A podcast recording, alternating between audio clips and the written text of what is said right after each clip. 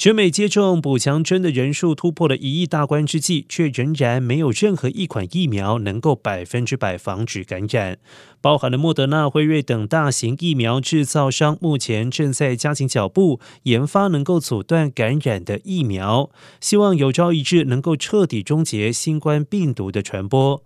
而根据联邦疾病防治中心 （CDC） 的统计，十二岁以上有接种资格者至少一半已经接种补强针。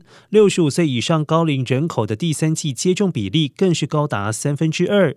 截至十八号为止，每天平均有八万五千人接种，比起一个月前的每天七万八千剂高百分之九。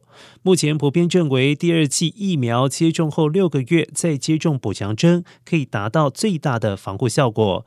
然而，不可否认的是，补强针的防护力总有一天也会下降。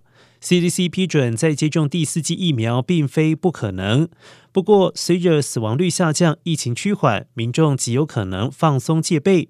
华盛顿大学教授贝斯贝尔表示。很担心大家会疫苗疲劳，所以研发出可以一劳永逸的疫苗很重要。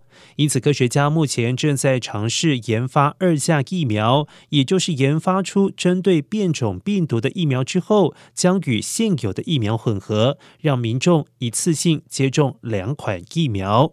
莫德纳公司表示，相关的实验正在进行当中，目前看来一切顺利，最早有机会在今年秋季问世。